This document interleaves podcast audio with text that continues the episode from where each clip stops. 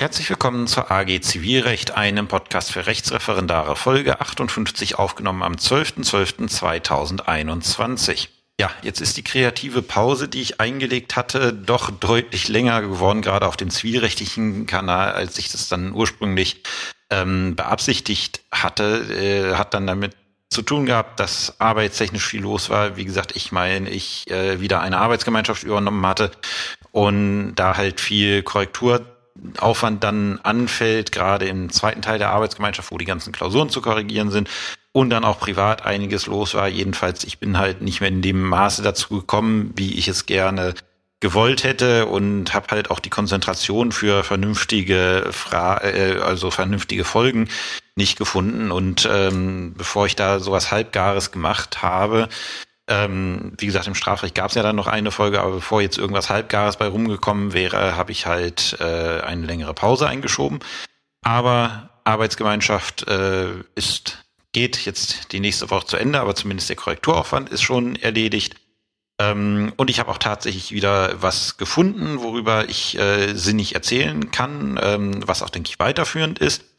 Äh, und äh, dementsprechend äh, gibt es jetzt erstmal die neue Folge. Und ich hoffe dann, dass ich jetzt so in der ruhigeren Zeit um Weihnachten rum dann auch dazu komme, die ganzen Kommentare, die aufgelaufen sind, ähm, erstens freizuschalten und dann auch sinnbringend zu beantworten. Ich weiß, es sind einige. Ähm, hat halt, wie gesagt, mit der Einbindung meinerseits zu tun gehabt, dass äh, die nicht erschienen oder nicht so schnell erschienen sind und beantwortet wurden, wie sonst der Fall ist. Ich hoffe, wie gesagt, ab jetzt sollte es wieder schneller gehen. Ähm, und damit geht es dann zur heutigen äh, zum heutigen Thema über, was nicht das Kaufrecht geworden ist, weil nachdem ich dann mal so ein bisschen auch äh, beruflich durch die Gesetzesbegründung und den ähm, äh, durch die Drucksache mich gearbeitet habe, habe ich festgestellt, das ist doch ein etwas größeres Projekt, was ich dann erst im neuen Jahr angehen möchte. Aber ich bin halt ähm, durch meine AG jetzt zu einem Thema gekommen, ähm, was sich, denke ich, auch lohnt. Und äh, das ist das äh, Recht der GBR. Ja, wie ist es jetzt dazu gekommen, dass ich äh, eine Folge zur GBR mache? Ähm, tatsächlicher Hintergrund der ganzen Geschichte ist, ähm, dass ich am, äh, am Montag mit meiner AG Aktenvortragstag gemacht hatte und dort ein Aktenvortrag äh, vorgekommen ist, äh, der eine GBR zum Gegenstand hatte. Ähm, und äh, mir persönlich ging es so, als ich mich damals mit der GBR immer beschäftigt hat als Student oder Referendar, hatte ich da nicht wirklich so Ahnung von. Äh, ich schluck auch immer noch, wenn ich mit dem Ding zu tun bekomme, was einer der Gründe ist, weswegen man doch mal eine Folge dazu machen sollte. Ähm, weil äh, ich kann der GBR nicht ganz die Examensrelevanz absprechen.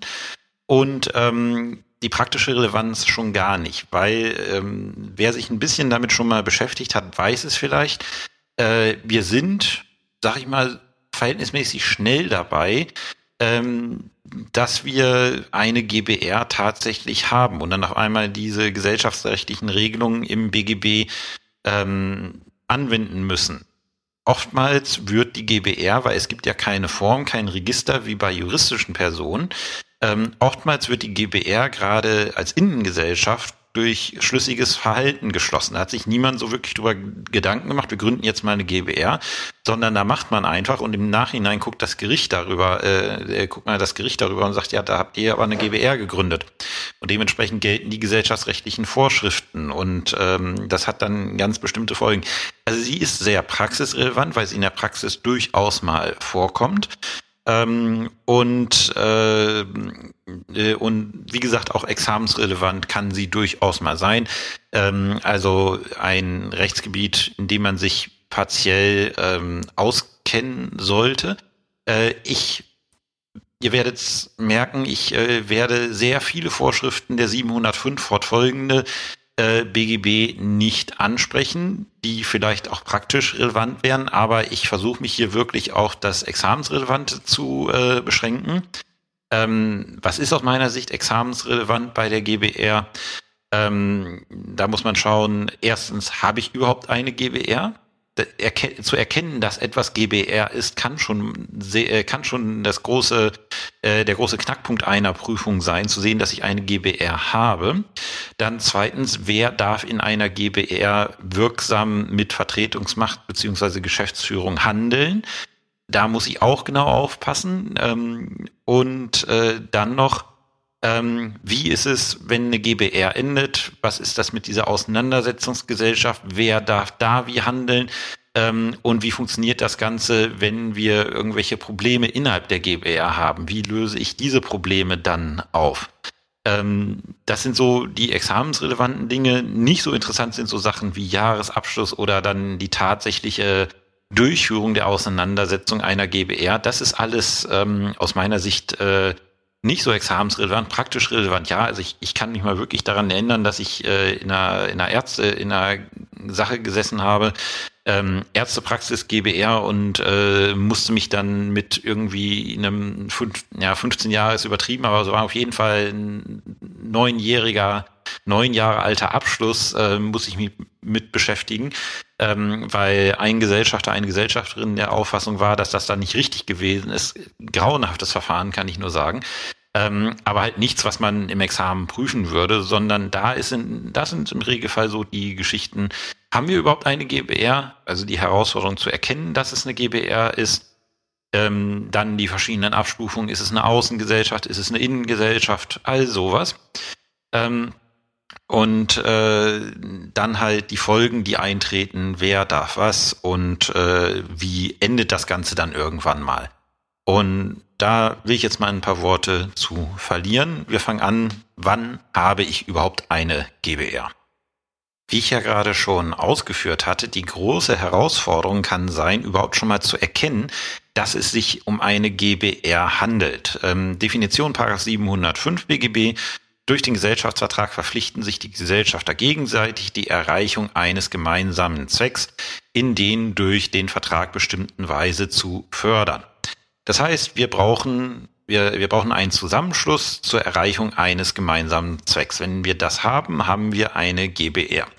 Das große, ich will jetzt nicht sagen Problem, aber für uns in Examensituationen und auch teilweise in der Praxis das Problem ist, dass es für diesen Gesellschaftsvertrag keiner Form bedarf, nicht mal der Schriftform.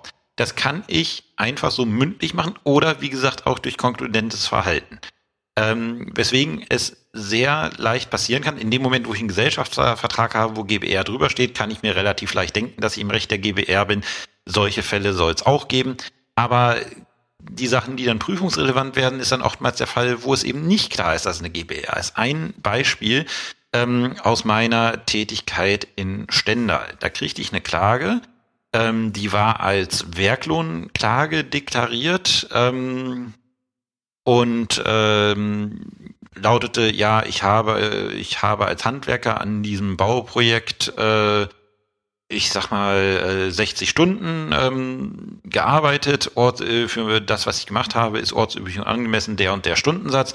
Das Geld will ich jetzt haben. Ich habe das Ding auch als Werklohnsache dann eingetragen und die Klage zugestellt. Ähm, und dann kriege ich die Klageerwiderung. Da steht drin, ähm, ja, äh, so und so ist es. Ähm, der, äh, der Kläger ist der Vater des Beklagten.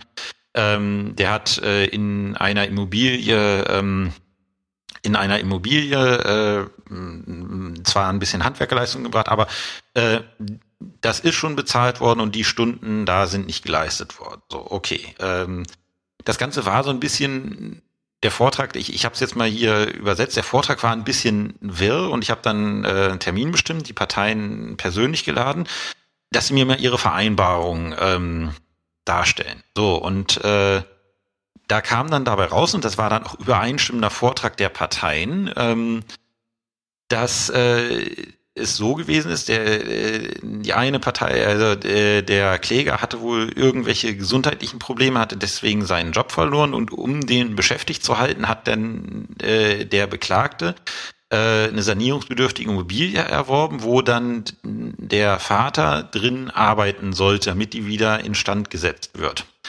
Ähm, und am Ende wollte man sie dann, wenn sie instand gesetzt war, entweder vermieten oder verkaufen. So.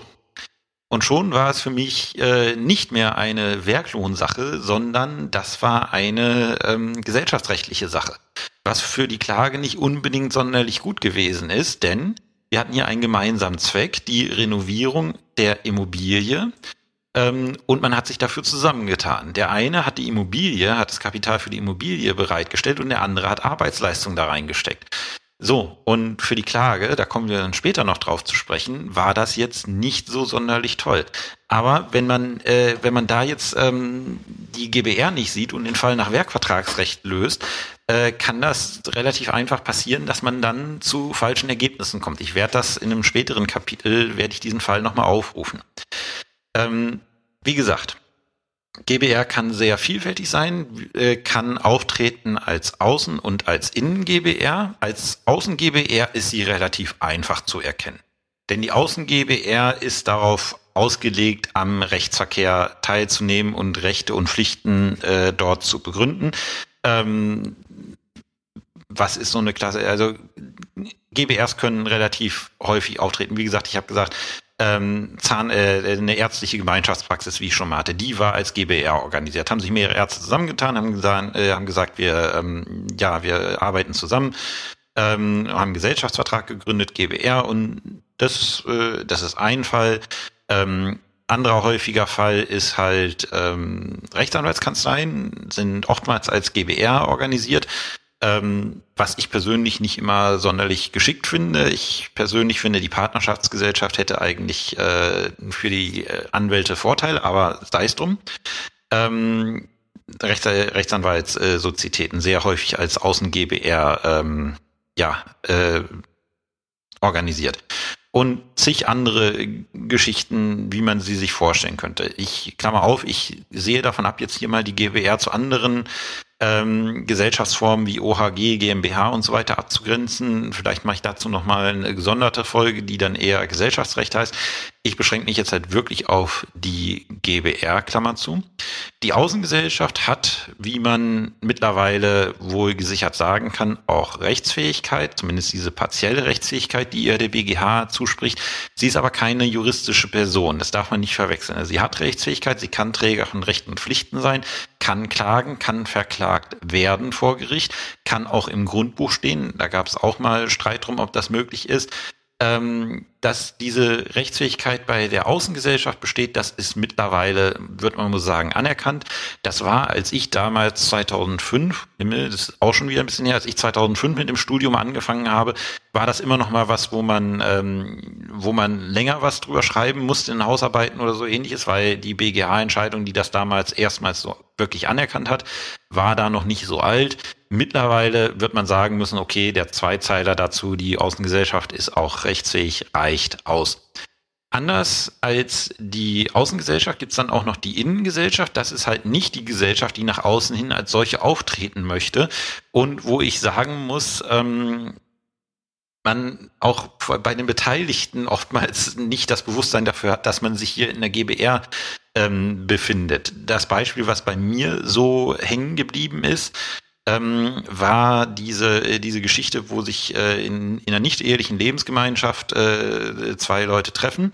Ähm, der eine ist Arzt und die äh, meine, entschuldige jetzt bitte den Stereotyp, das ist der Fall, den der Professor damals in dem Maße gebildet hat. Und als das diese Rechtsprechung entstanden ist, war das wohl auch die Rollenverteilung.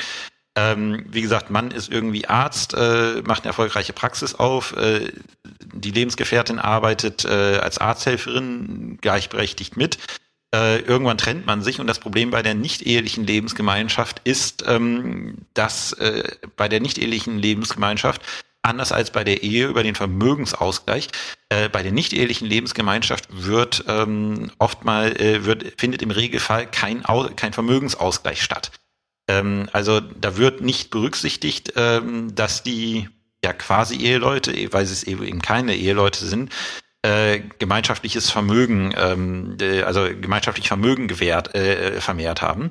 Und diese Fälle hat der BGH dann über die Innengesellschaft gelöst und hat dann gesagt, okay, über die äh, nicht ehrliche Lebensgemeinschaft geht's nicht, aber diese gemeinschaftliche geschäftliche Betätigung ist eine Innen-GBR und da gibt es dann Ausgleichsansprüche seitens der äh, des Partners, äh, der dort ähm, ja, ich sag jetzt mal, die äh, Helfertätigkeit übernimmt. Ähm, das ist so eine, äh, eine äh, Form der Innengesellschaft. Dann gibt's noch die Ehegatten-Innengesellschaft. Das Ganze, wenn wir Ehegatten haben, da muss man aber immer schauen, ob es tatsächlich wirklich eine Gesellschaft ist oder ob da nicht die familienrechtlichen Regelungen vorrangig sind.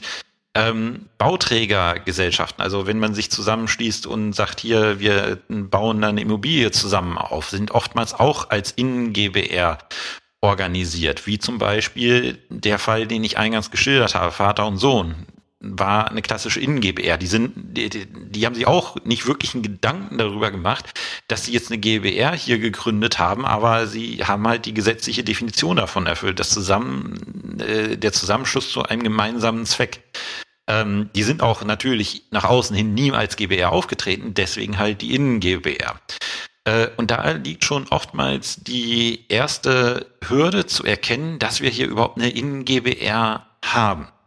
Ähm, und ich kann mir gut vorstellen, dass man da mal eine Klausur stricken kann, ähm, wo man einfach darauf abstellen muss, auf diese Innen-GBR, äh, die halt, äh, ja, ich sag mal so, ähm, oftmals nicht leicht zu erkennen ist, aber es läuft materiellrechtlich, werdet ihr nachher sehen, katastrophal schief, wenn ähm, diese Innen-GBR nicht erkannt wird, weil dann kann man durchaus dort Fehler machen. Das sind die beiden Erscheinungsformen, die Innen- und die Außen-GBR. Und äh, wie gesagt, ähm, kann halt, äh, ich sag mal, formlos gegründet werden. Gibt kein Register dafür. Äh, was sehr wichtig ist, wenn wir denn einen Gesellschaftsvertrag haben, einen ausdrücklichen Gesellschaftsvertrag, dann ist es wichtig, sich den genau anzusehen. Weil die 705 fortfolgende haben recht interessante Regelungen und haben auch Regelungen, mit denen man arbeiten kann. Aber äh, die sind größtenteils mit einer, äh, mit einigen wenigen Ausnahmen sind diese Regelungen alle abdingbar und ich kann im Gesellschaftsvertrag alles komplett anders regeln, als es im Gesetz geregelt ist. Und deswegen muss ich, wenn ich eine GBR habe, bei der ein äh, Gesellschaftsvertrag besteht oder also schriftlich oder vielleicht auch mündlich verabredet war, muss ich mir diesen Gesellschaftsvertrag ganz genau ansehen, was haben die Parteien dort vereinbart, was weicht vielleicht wie vom Gesetz auf und im, äh, ab und im Zweifelsfall ist der Gesellschaftervertrag für mich äh, maßgeblich, weil dort darf alles, ähm, äh, dort darf halt von allem abgewichen werden. Wie gesagt, die Problematik ist, alles konkludent möglich. Wenn die Parteien nicht die Schriftform vereinbaren, können die auch mündlich bestimmte Sachen regeln, abweichen vom Gesetz. Ist dann eine Frage, wie kann ich das beweisen? Ähm, aber muss ich halt immer im Hinterkopf haben, alles, was, oder das meiste, was in den 705 fortfolgende steht, ist ähm, davon, äh, steht unter dem Vorbehalt, dass die Parteien in einer GBR nichts anderes vereinbart habe, äh, im Gesellschaftsvertrag nichts anderes vereinbart haben. So, wenn wir jetzt eine GBR haben, das ist wie gesagt der erste große Punkt, den man oftmals in der Prüfung schon erkennen muss, stellt sich die Frage, wer darf die GBR denn vertreten? Oder anders gesagt, wie das Gesetz es anspricht, wer hat die Geschäftsführungsbefugnis in der GBR? Ja, wer ist in der GBR geschäftsführungsbefugt? Paragraph 709 Absatz 1 enthält den Grundsatz, ähm, der Grundsatz ist allerdings wenig praktikabel. Aber wenn die beteiligten Parteien halt nichts äh, anderes regeln, gilt Paragraph 709 Absatz 1 BGB, welcher besagt, die Führung der Geschäfte der Gesellschaft steht den Gesellschaftern gemeinschaftlich zu. Für jedes Geschäft ist die Zustimmung aller Gesellschafter erforderlich. Bedeutet, wenn ich drei Gesellschafter habe und wir haben keine Regelung zur Geschäftsführung, dann müssen alle drei jedem Geschäft zustimmen. Ähm, und das, äh, wie gesagt, das ist halt ähm, problematisch, wenn ich dann halt von nur zwei Unterschriften unter dem Vertrag habe. Schon bin ich in dem Bereich, dass ich sage, okay, ähm, nicht wirksam vertreten worden, die GBR. Oder kein wirksamer Vertragsschluss für die GBR dann kann man immer noch mal schauen, ob die einzelnen Gesellschafter dann möglicherweise äh, da Vertragspartner geworden sind, die es unterschrieben haben. Aber die GBR jedenfalls nicht. So. Das ist der Grundsatz. Das ist natürlich gerade im, bei einer Außen-GBR enorm ähm, problematisch, ähm, enorm unpraktikabel. Äh, und deswegen kann man halt auch eine andere oder verschiedene andere Regelungen treffen. Und dann sind wir im Bereich Paragraph 710 äh, ZBO ist, ist, im, ist in dem Gesellschaftervertrag die, Geführ, die Führung der Geschäfte einem Gesellschafter oder mehreren Gesellschaftern übertragen, so sind die übrigen Gesellschafter von der Geschäftsführung ausgeschlossen. Ich kann also ein oder mehrere Gesellschafter mit der Geschäftsführung beauftragen. So, jetzt sind wir wieder bei der Geschichte. Es bedarf dafür keine Form. Ein Beispiel dafür, ähm, das ist jetzt der Aktenvortrag, den ich am Montag äh, habe halten lassen. Da ging, äh, da war es so, wir haben, äh, wir hatten einen Abiturjahrgang, ähm, der seine Abschlussveranstaltung organisieren wollte und dort äh, in einer Jahrgangssitzung ähm, zwei Schülerinnen in dem Fall ähm, mit der Organisation beauftragt hat zusammentun für einen gemeinsamen Zweck. War dann auch klar, jeder muss da irgendwie äh, betragsmäßig einen Beitrag leisten. Und dann wurde gesagt, ihr beiden organisiert das. Das dürfte wohl als Übertragung der Geschäftsführung, zumindest so die Lösungskizze, und ich halte es auch für richtig, als Übertragung der Geschäftsführung nach Paragraph 710 ähm, BGB, 710 Satz 1 BGB äh, zu werten sein. Wie gesagt, auch da konkludente äh, Absprachen möglich. Natürlich, wenn jetzt im Gesellschaftervertrag äh, steht, äh, steht, Übertragung der Geschäftsführung bedarf der Schriftform, ähm, dann ist es so. Wenn ich jetzt einen Gesellschafter habe, der das alleine macht, habe ich kein Problem. Der darf dann alles alleine entscheiden bei der Geschäftsführung. Ähm, die anderen sind halt, wie gesagt, draußen. Das sagt Paragraph 710 Satz 1 äh, BGB. So, habe ich jetzt mehrere, also wie in meinem Fall die beiden Schülerinnen und ich sage nichts weiter, sondern ihr beide macht das, ähm, dann ist es so, ist die Geschäftsführung mehreren Gesellschaften übertragen, so findet die Vorschrift des Paragraphen 709 BGB Anwendung.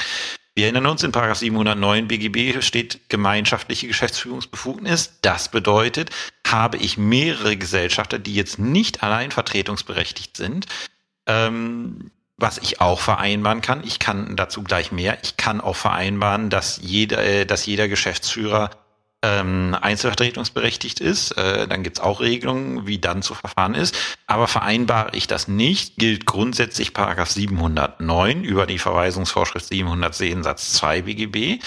Ähm, und dann heißt es, jeder jeder, äh, jedes Geschäft bedarf der Zustimmung beider Geschäftsführer. Und da lag auch der, äh, der Knackpunkt, da ist dann ein Vertrag geschlossen worden, wo beide unterschrieben haben. Ähm, und dann hat man den, äh, hat man später ein Änderungsangebot zu dem Vertrag gemacht und das ist nur von einer der beiden äh, Geschäftsführerinnen angenommen worden. Und dementsprechend fehlte dort für die GBR eine wirksame Annahmeerklärung.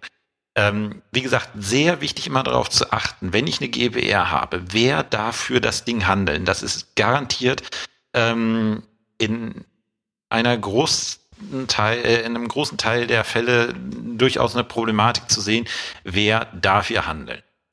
Jetzt den Fall, wir haben mehrere Gesellschaft, äh, wir haben mehrere Geschäftsführer und ähm, jeder darf alleine handeln. Also jeder ist dann auch noch alleinvertretungsberechtigt.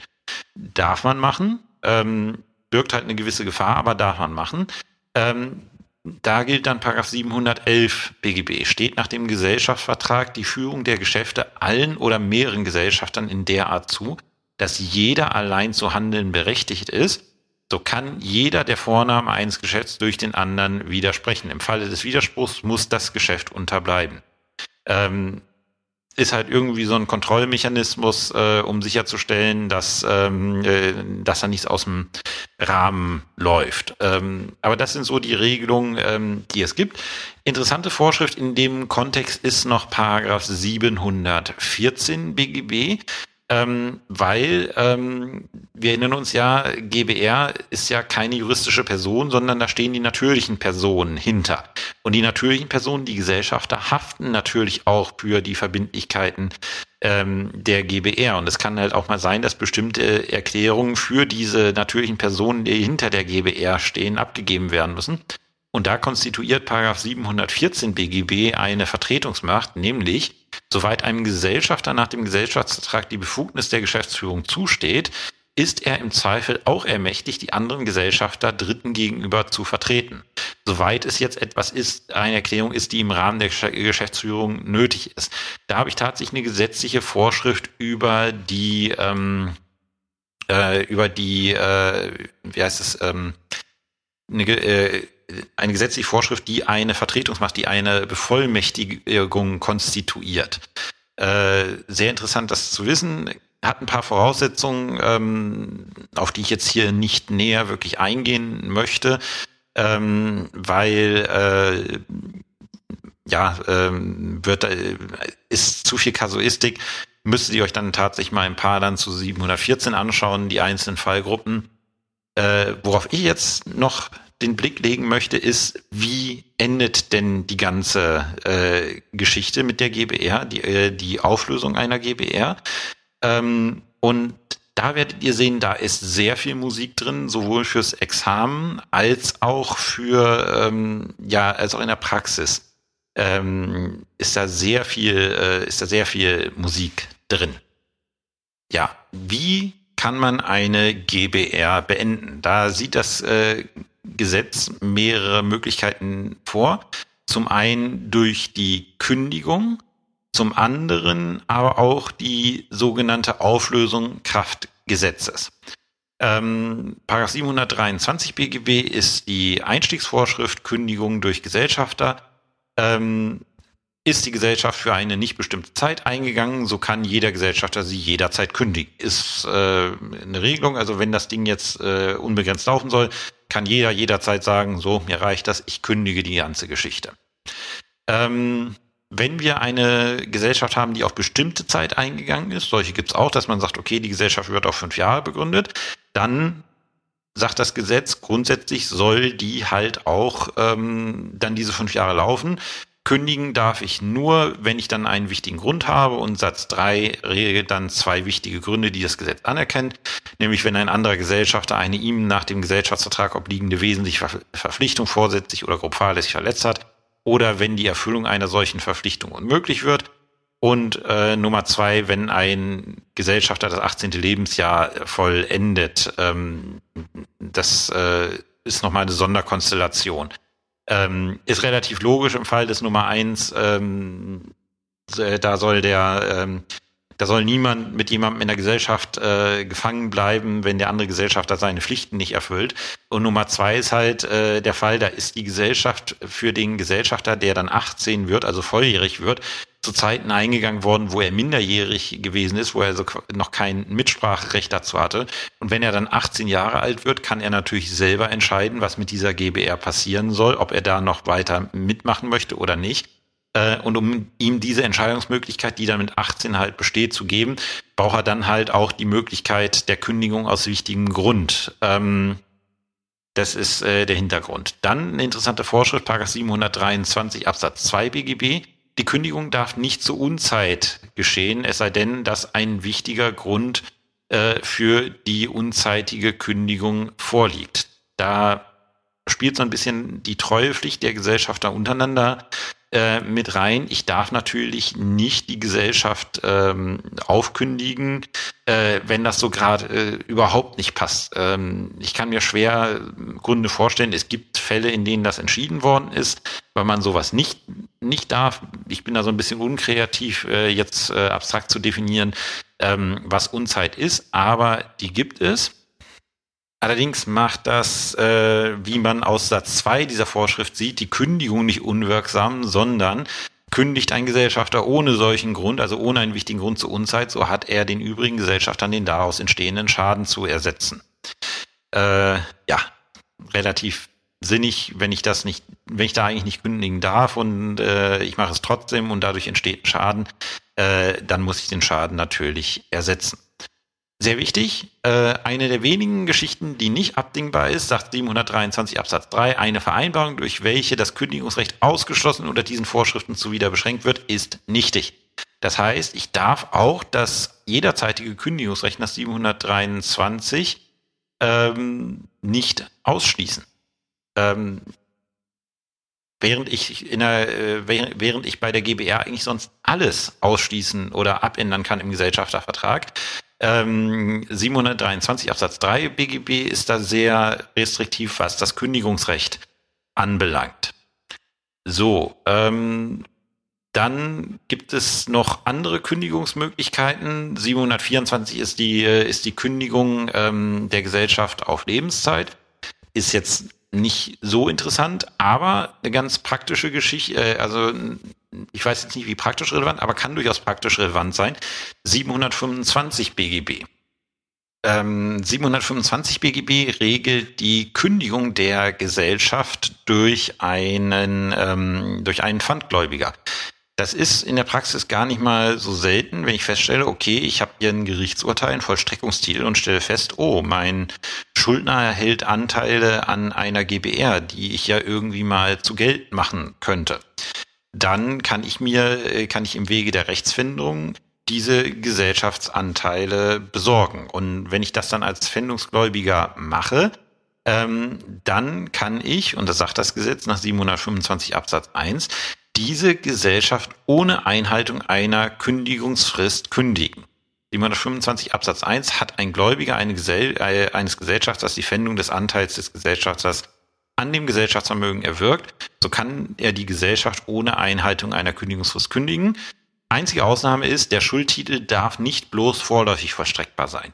Das ist ja auch sinnig. Ich, äh, ich besorgt mir diese Gesellschaftsanteile ja nicht, um äh, bei dieser Gesellschaft mitzumischen.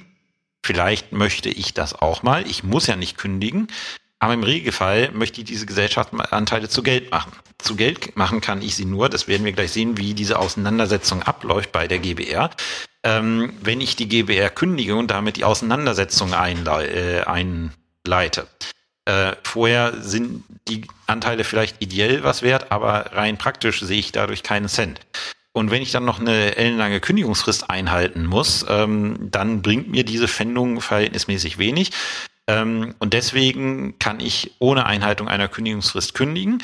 Allerdings gilt das nicht für sofort, äh, für vorläufig vollstreckbare Urteile, weil dort die Gefahr besteht, dass die halt noch abgeändert werden. Und wenn die GBR erstmal weg ist, ist sie weg. Und deswegen darf da der Pfändungsgläubiger nicht, äh, nicht äh, ohne Einhaltung einer Kündigungsfrist äh, kündigen. Und Paragraph 725 hat dann halt noch eine Beschränkung der Rechte des, Pfand, äh, des Pfändungsgläubigers äh, drin. Muss man sich ja überlegen, da kommt dann plötzlich jemand in diese GBR rein, den die Gesellschaft dann niemals drin haben wollte, weil er sich halt über Pfändungen dazu, ähm, äh, dazu gesellt. Ähm, und deswegen sieht 100, äh, 725 Absatz 2 äh, dann äh, eine Beschränkung vor. Nämlich, solange die Gesellschaft dann noch besteht, kann dieser Gläubiger die ergebenen Rechte des Gesellschafters nicht geltend machen. Ausnahme ist sein Anspruch auf Gewinnanteil. Also wenn die Gesellschaft halt Gewinne abführt und die werden ausgeschüttet an die Gesellschaft, da kriegt das auch der Pfandgläubiger. Aber halt darüber hinaus kann er nach 725 äh, BGB keine Rechte geltend machen. Ähm, das sind die ja, das sind die äh, Möglichkeiten, eine Gesellschaft äh, zu, ja, ähm, zu, außen, zu beenden. Mit dem Beenden muss man vorsichtig sein, weil die Kündigung führt nicht zur Beendigung der Gesellschaft, sondern zur Auseinandersetzung. Ähm, dazu im nächsten Kapitel mehr, ähm, weil es ein ganz zentraler Punkt bei der GBR ist. Ähm, allerdings gibt es auch Ereignisse, die dazu führen, dass die Gesellschaft aufgelöst wird oder ähm, ja aufgelöst wird. Die aufgelöste Gesellschaft, also die Kündigung und die Auflösung führen nicht zur Beendigung der Gesellschaft, sondern zur Auseinandersetzung. Wie gesagt, nächstes Kapitel. Ähm, Kündigung bedeutet halt, einer der Gesellschafter wird aktiv. Auflösung bedeutet, es tritt ein Ereignis ein, ähm, was entweder gesetzlich definiert oder im Gesellschaftsvertrag definiert ist, ähm, für den Fall äh, die Gesellschafter oder das Gesetz beschlossen haben, äh, wenn dieser Fall eintritt, wollen wir die GBR nicht weiterführen. Und äh, das Erste, was einem da äh, ins, ähm, ins Auge fällt, ist Paragraph 726 BGB, die Auflösung wegen Erreichens oder Unmöglichwerdens des Zwecks. Die Gesellschaft endigt, wenn der erreichte Zweck erreicht oder dessen Erreichung unmöglich geworden ist. Ist ja relativ sinnig, kann man gut verstehen, ähm, weil ähm, die, die Gesellschaft besteht ja nur, um einen bestimmten Zweck zu erreichen. Und wenn man diesen Zweck dann erreicht hat, dann hat man halt äh, das erreicht, was man wollte. Dann gibt es keinen Grund mehr, diese GBR weiterzuführen. Dann tritt halt die Auflösung Kraft Gesetzes ein. Genauso, ähm, wenn ich mir einen bestimmten Zweck vornehme und es stellt sich heraus, okay, dieser Zweck kann nicht erreicht werden, dann brauche ich halt diese GBR auch nicht mehr und äh, dann tritt auch Auflösung ein. Ähm, anderer Fall der Auflösung, Paragraph 727 BGB, äh, ist der Tod eines Gesellschafters. Die Gesellschaft wird durch den Tod eine, äh, eines der Gesellschafter aufgelöst, sofern nicht aus dem Gesellschaftsvertrag, äh, Gesellschaftsvertrag sich ein anderes ergibt. Und dann noch äh, ein Fall, äh, Paragraph 728. Äh, dazu kann ich gleich noch einen Fall aus eigener Anschauung liefern. Ähm, die Gesellschaft kann auch durch Insolvenz äh, aufgelöst werden. Zwei Möglichkeiten denkbar. Zum einen, dass die Gesellschaft selbst in Insolvenz fällt. Ähm, die Gesellschaft wird durch Eröffnung des Insolvenzverfahrens über das Vermögen der Gesellschaft aufgelöst. Macht ja auch irgendwie Sinn, wenn die Gesellschaft kein Vermögen mehr hat, dann macht es auch keinen Sinn, sie weiterzuführen. Ähm, wobei Satz 2 dann auch noch ähm, die Möglichkeit gibt, ähm, die äh, Gesellschaft fortzusetzen, wenn das Insolvenzverfahren dann doch nicht äh, zum Tragen kommt.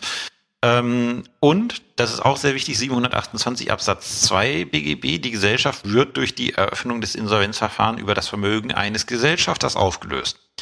Also wenn jetzt ein Gesellschafter ja pleite geht, dann wird die GBR auch nicht weitergeführt, sondern fällt dann halt auch in Auflösung.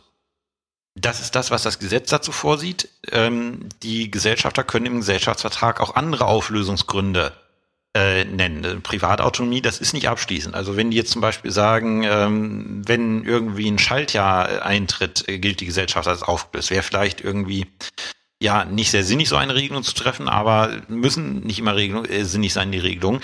Ähm, können, die äh, können die Beteiligten machen. Deswegen ähm, immer darauf achten, was steht im Gesellschaftsvertrag, wenn ich ihn habe, oder was ist vereinbart worden, wenn ich ihn nicht schriftlich habe. So, wenn ich jetzt eine Kündigung oder eine Auflösung einer Gesellschaft habe, ähm, dann habe ich ja schon gesagt, führt das nicht zum Ende dieser Gesellschaft, nicht unmittelbar, äh, sondern es führt dazu, dass jetzt äh, vor dem Ende der Gesellschaft noch eine Phase eintritt, und diese Phase nennt sich Auseinandersetzung. Und das ist ganz, ganz wichtig, das zu sehen. Nur weil ich eine Gesellschaft kündige, ist die Gesellschaft noch nicht vorbei. Das ist praktisch alleine schon unmöglich. Ähm, und diese Auseinandersetzung schauen wir jetzt uns nochmal gegen Ende dieser Folge einmal genauer an. So, wir haben eine Gesellschaft, die jetzt äh, beendet werden soll, entweder aufgrund von Kündigung oder aufgrund äh, von einem Auflösungsgrund, der eingetreten ist. Ähm, und dann gibt es so einen schönen Satz des BGH, den ich hier, mir mal hier aufgeschrieben habe, weil das beschreibt es sehr schön. Die Auflösung oder Kündigung einer Gesellschaft bürgerlichen Rechts führt nicht ohne weiteres zu ihrer Beendigung, wenn die Gesellschaft über Vermögen verfügt oder vertragliche Bindungen gegenüber Dritten bestehen. Die gesamthänderische Bindung der Gesellschafter entfällt nicht Kraft Gesetzes, sondern bedarf der Abwicklung durch Einzelübertragung. Und das ist meistens so. Wenn so eine, äh, gut, im Falle der Kündigung kann man vielleicht schon Vorsorge treffen, da kann ja vielleicht einer, ein Gesellschafter schon vorher sagen, ähm, ich werde das hier dann und dann kündigen. Wir verteilen schon mal jetzt das, was zu verteilen gibt, sodass dann mit Kündigung die ganze Geschichte dann auch äh, beendet ist. Ähm, da ist es theoretisch möglich, dass Kündigung und Beendigung zusammenfallen, wenn alles vorher schon auseinander dividiert worden ist. Aber gerade bei den Auflösungsgründen, die ja im Regelfall sich nicht ankündigen. Also dass ein Gesellschafter stirbt, kündigt sich relativ häufig nicht an oder dass er pleite geht genauso äh, genauso wenig. Und das ist dann meistens so, dass die GBR, gerade wenn es eine Außen-GBR ist, natürlich noch irgendwelche vertraglichen Verpflichtungen hat, dass noch Mittel vorhanden sind oder oder oder. Ähm, dass man einfach sagen kann, nee, die kann jetzt nicht einfach aufhören zu existieren. Ähm, und dieses Stadium, was dann eintritt, wenn noch Vermögen oder ähm, Rechtsverhältnisse vorhanden sind, nennt sich Auseinandersetzung. wo dann die, äh, wo dann die Beendigung der Gesellschaft herbeigeführt werden soll.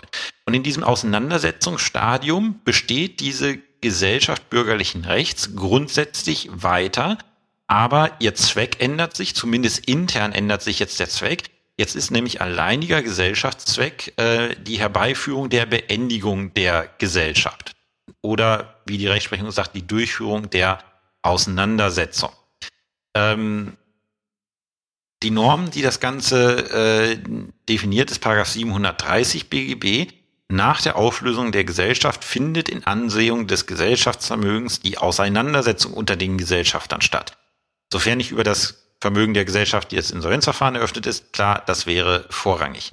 Und dann diese, ähm, diese Bestehensfiktion ist geregelt in Paragraph 730 Absatz 2 Satz 1 BGB für die Beendigung der schwebenden Geschäfte für die dazu erforderlichen Eingehungen neuer Geschäfte, es kann auch möglich sein, sowie für die Erhaltung und Verwaltung des Gesellschaftsvermögens gilt die Gesellschaft als fortbestehend, soweit der Zweck der Auseinandersetzung es erfordert. Habe ich also zum Beispiel eine GBR, die ein Restaurant betreibt und jetzt, äh, jetzt kündigt mir einer meiner Gesellschafter, ähm, ja, dann habe ich einen Mietvertrag eingegangen. Da kann ich jetzt nicht sagen, diese GBR existiert jetzt auf einmal nicht mehr, weil da einer gekündigt hat. Die hat noch Rechtsverhältnisse. So, das bedeutet, die GBR muss jetzt sich erstmal auseinandersetzen und das bedeutet, sie muss erstmal ihre rechtlichen Verbindlichkeiten gegenüber Dritten beenden. Das heißt, den Mietvertrag kündigen, das Restaurant räumen, die Sachen übergeben. So, dann ist noch Gesellschaftsvermögen da und das muss jetzt an die anderen, äh, an die äh, Gesellschafter verteilt werden. Ähm, und was dann halt so ist, jeder Gesellschafter hat in dem Moment, wo er eine, ähm, eine GBR eingeht, hat jeder Gesellschafter einen Anspruch auf Auszahlung des Auseinandersetzungsguthabens. Ähm, das ist äh, ähm, das ist ein Anspruch, der entsteht mit Gründung der Gesellschaft, der ist äh, aufschiebend bedingt äh, mit der äh, mit Durchführung der Auseinandersetzung. Und weiterhin ist es ja auch möglich, dass irgendwelche gewissen andere, äh, gewisse anderen Ansprüche bestehen des Gesellschafters gegen die Gesellschaft oder gegen anderen Gesellschafter. Äh, und in dem Moment, solange die Auseinandersetzung noch nicht durchgeführt ist, gilt eine sogenannte Durchsetzungssperre dieser Ansprüche. Das soll verhindern, dass hin und her gezahlt wird. Weil jetzt überlegt man sich, der eine sagt, ich habe irgendwie noch einen Anspruch von 5.000 Euro, der andere einen Anspruch von 6.000 Euro. Im Rahmen der Auseinandersetzung würde man es verrechnen, so dass einer nur noch 1.000 Euro ausbezahlt bekommt und der andere halt nichts. Ähm, und diese Durchsetzungssperre soll halt verhindern, äh, verhindern, dass es zu solchen Hin- und Herzahlungen kommt. Das heißt, damit ich am Ende als Gesellschafter Geld sehe, muss ich die, GM, äh, die GBR auseinandersetzen. Erst wenn die Auseinandersetzung komplett ist, steht am Ende ein Geldbetrag, den ich zu kriegen habe. Und erst wenn dieser, äh, wenn dieser Punkt erreicht ist, kann ich diesen Geldbetrag auch einklagen. Wir erinnern uns an den Fall, den ich geschildert habe vom Landgericht Stendal, von Vater und Sohn, die da eine Immobilie ähm, errichten, äh, also wieder herrichten wollten. Und der Vater wollte jetzt seine Arbeitsstunden vergütet haben. Ähm, und äh, als dann klar war für mich, das ist eine In-GBR, die hier stattgefunden habe, habe ich dann die Klage abgewiesen, weil die Auseinandersetzung der GBR noch nicht durchgeführt worden ist. Und dieser Anspruch, den der Vater durchaus hatte, in welchem Umfang auch immer, ähm, dazu führte, dass dieser Anspruch der Veränderungssperre unter der Durchsetzungssperre unterlag. Er musste also zuerst die Auseinandersetzung dieser GBR durchführen, um dann an seinen möglicherweise bestehenden Anspruch zu kommen. Ähm, und da ist es, da sieht man jetzt, wieso es so wichtig ist, eine Innen-GBR, wenn sie denn besteht, auch als solche zu erkennen.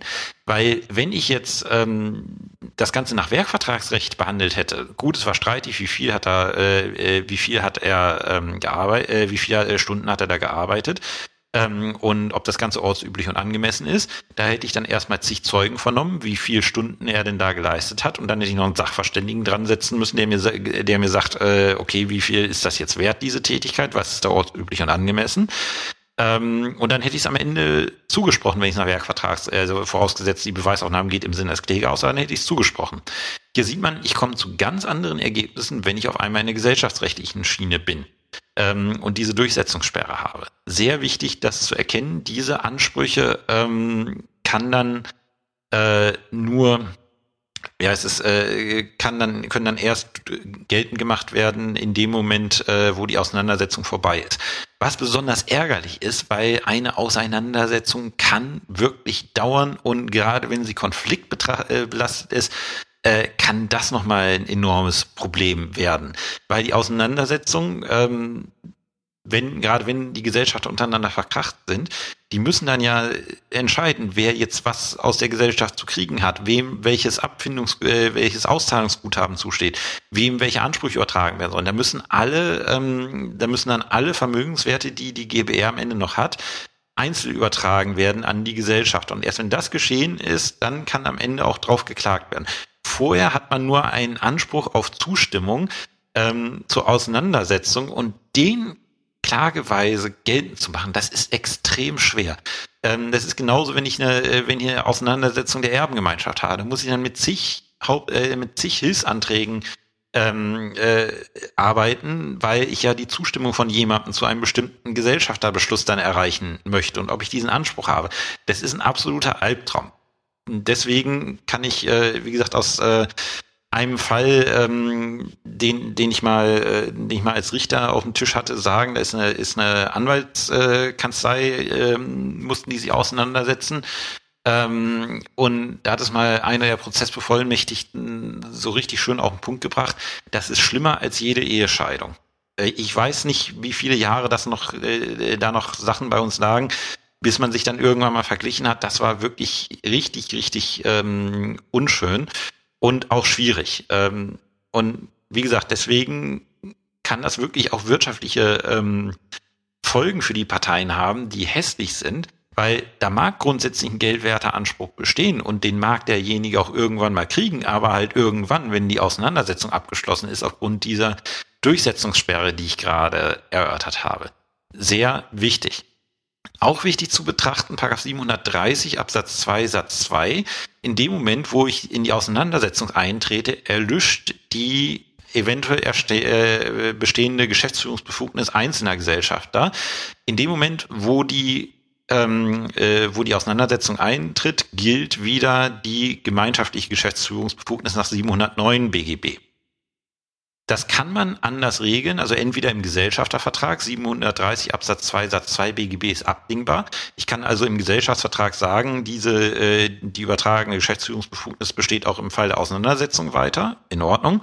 Ich kann allerdings auch nach Eintritt dieser Auseinandersetzungsreife ähm, beschließen, okay, grundsätzlich müssten wir es jetzt alles gemeinsam machen, aber diesmal machen wir es doch anders äh, und der eine erhält seine Ge Geschäftsführungsbefugnis wieder. Aber wenn nichts geregelt ist, gilt 730 Absatz 2 Satz 2 BGB alle gemeinsam. Und das große Problem bei den meisten GBRs ist, dass halt im Gesellschaftsvertrag nichts anderes geregelt ist. Und dann wird's hässlich, weil im Regelfall ist es so, ähm, dass, äh, dass wenn die GBR endet, ist die Wahrscheinlichkeit, dass die Leute sich nicht mehr so gut verstehen wie zu Beginn der GBR relativ hoch. Und da ist Konfliktpotenzial. Da gibt es dann so einzelne Rechtsfiguren, die man dann kennen muss. Ein netter Fall zu Paragraph 730 Absatz 2 Satz 2 BGB, den ich selber mal hatte.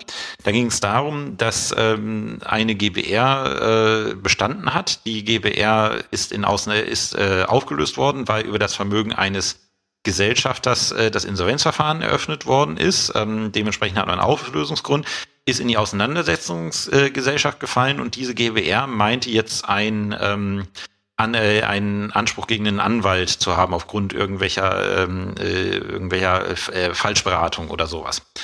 Ähm, geklagt hat dann ein Geschäftsführer und äh, der beklagte Anwalt vertreten sagte, ich bestreite mit nicht wissen, dass du überhaupt geschäftsführungsbefugt bist. Wegen der Regelung 730 Absatz 2 Satz 2 BGB.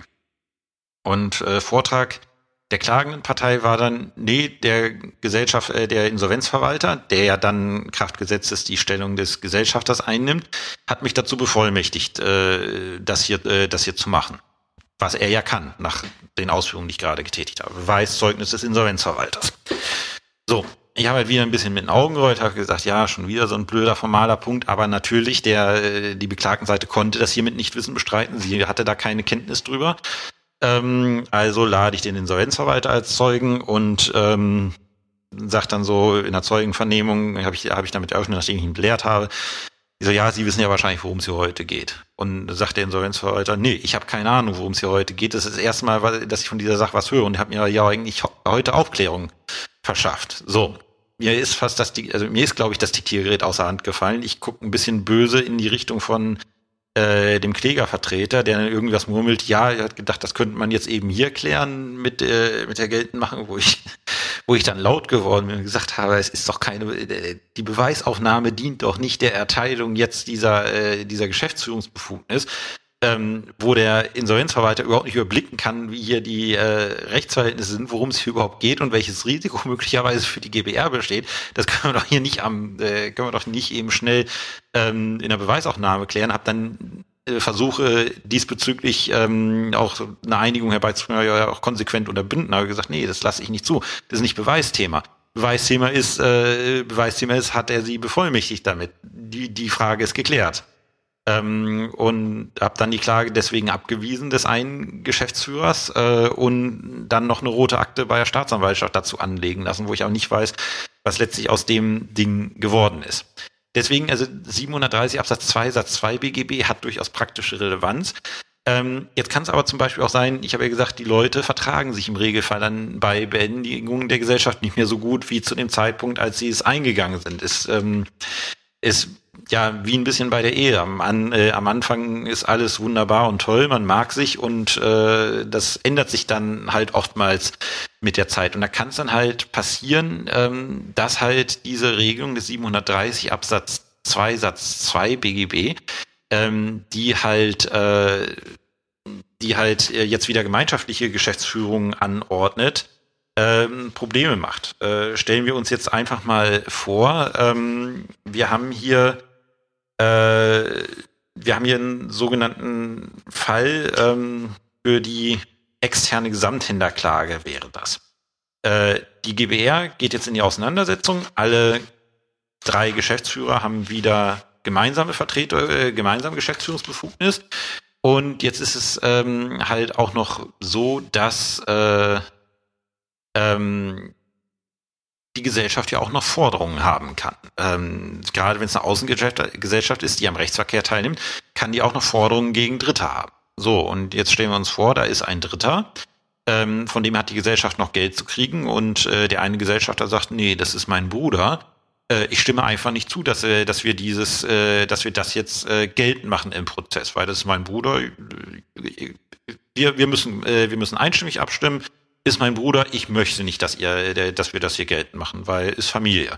Ähm, dann sind wir im sogenannten Fall der externen Gesamthändlerklage, beziehungsweise können wir da sein.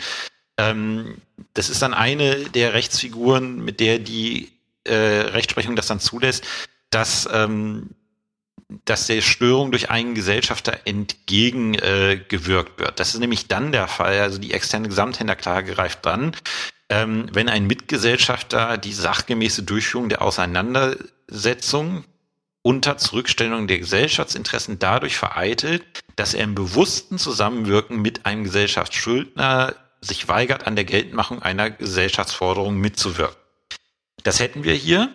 Die ordnungsgemäße Auseinandersetzung würde bedeuten, die Gesellschaft zieht diese Forderung ähm, ein, weil es ihr zusteht, um die dann anteilig an die Gesellschafter zu verteilen. Ähm, und das verweigert der eine Gesellschafter pflichtwidrig, weil er halt mit seinem Bruder da was ausgekungelt hat und sich da äh, sich darüber freut. Und da sagt die Rechtsprechung dann so nicht, dann können auch die einzelnen Gesellschafter diese Forderung im Wege der Prozessstandschaft für die Gesellschaft geltend machen. Allerdings, wie gesagt, das ist eine Ausnahme von dem Grundsatz, alle drei gemeinsam und wenn sie sich nicht einig werden, ähm, dann Pech gehabt. So. Ähm, und das kann ich nur unter diesen Voraussetzungen, Verweigerung der sachgemäßen Durchführung der Auseinandersetzung im Zusammenwirken mit einem Gesellschaftsschuldner. Sehr enge Voraussetzung. Das kann ich nicht mal eben so machen, wie das zum Beispiel da ähm, in dieser Geschichte mit dem Insolvenzverwalter gemacht wurde. Auch da wurde auch die externe Gesamthinterklage abgestellt, ähm, wo ich gesagt habe, ja Moment, nee, äh, wieso das, wieso das denn jetzt? Äh, wo soll hier die äh, ähm, wo soll hier die, das Zusammenwirken mit dem Insolvenzverwalter sein? Kann ich nicht sehen. Ähm, ist sehr wichtig. Wenn äh, jetzt stellen wir uns vor, wir haben keine äh, kein Zusammenwirken mit dem Gesellschaftsschuldner. Also der sagt einfach, nö, ich möchte das nicht. Äh, ja, dann sind wir mit der externen Gesamthändlerklage am Ende und schon ähm, habe ich da äh, habe ich dann ein gewisses Problem, äh, wie ich dann damit umgehe. Möglicherweise stehen dann Schadensersatzansprüche gegen den Gesellschafter in den Raum, aber so ohne weiteres kann ich dann halt äh, diese Klage nicht geltend machen. Eine andere Geschichte ist, ähm, wenn jetzt zum Beispiel äh, wir das Problem haben, dass wir ähm, dass, äh, dass Gesellschafter dann abtauchen. Also wir haben äh, wir haben halt ähm, ja, wir haben halt äh, die äh, gerade bei der zwei Personen GBR ist das problematisch. Bei der drei Personen GBR kann man vielleicht immer noch was machen oder für mehr Personen GBR. Wenn wir eine zwei Personen GBR haben und wir haben die, äh, wir haben hier die gemeinschaftliche Prozessführungsbefugnis und ein Gesellschafter taucht ab, was praktisch relativ häufig vorkommt, gerade wenn es äh, zum Beispiel gut bei Insolvenz hätte ich dann Insolvenzverwalter, aber möglicherweise dann doch nicht, weil es äh, mangels Masse eingestellt worden ist. Auf jeden Fall bei Kündigungen von Gesellschaften nicht so ganz selten, dass irgendwie ein Gesellschafter sagt, mir ist alles egal, ich hau ab. Ähm, dann muss ich schauen, was kann ich denn jetzt machen? Weil äh, der eine Gesellschafter, der dann verbleibt, der kann dann nichts weitermachen, wenn halt die äh, gemeinschaftliche Geschäftsführung nach 730 BGB vorgeschrieben ist. Und da gibt's halt ähm, eine Lösungsmöglichkeit, die die Rechtsprechung äh, entwickelt hat äh, man könnte, wenn man irgendwie so ein bisschen handelsrechtlich oder GmbH-technisch denkt, könnte man denken, okay, wir bestellen einen Notgeschäftsführer. Das hat auch, ähm, äh, äh, da gibt's auch äh, Stimmen in der Literatur, die das äh, vertreten. Äh, die wenden dann das Vereinsrecht analog nach Paragraph 29 BGB an ähm, und sagen, okay, dann muss hier halt äh, Notgeschäftsführer bestellt werden. Ähm, das hat der BGH abgelehnt ähm, in einem Beschluss vom 23.09.2014 und hat gesagt, nee, diese Analogie brauchen wir nicht. Die Voraussetzungen für eine Analogie sind nicht erfüllt, weil die Rechtsprechung für diesen Fall Lösungen gefunden hat und dementsprechend äh, es keine planwidrige Regelungslücke im Gesetz gibt. Wie hat es jetzt letztlich der BGH gelöst? Äh, der macht auch eine Analogie, wendet aber, ich sag mal, eine Vorschrift analog an, die aus meiner Sicht näher liegt. Der geht nämlich ins Gemeinschaftsrecht und zieht Paragraph 744 Absatz 2 BGB ähm, analog heran. Das machen auch andere Teile der Literatur so. Ähm, und konstruiert damit für den Gesellschafter, der übrig bleibt, eine Notführungs, äh, äh eine Notgeschäftsführung. Hat, äh, gibt ihm dann ein Recht zur Notgeschäftsführung ähm, das dann greift, ähm, wenn der Gesellschaft selber eine akute Gefahr droht und dies zu, äh, und zur Abwendung dieser Gefahr rasches Handeln erforderlich ist. Äh, zentrale Entscheidung war ähm, ein Urteil vom 26.06.2018 ähm, ist auch in den Show Notes verlinkt. Und wenn ich diesen Fall habe, der Notgeschäftsführung nach 744 Absatz 2 Analog BGB, dann kann auch wieder der eine Gesellschafter, der übrig geblieben ist, alleine handeln.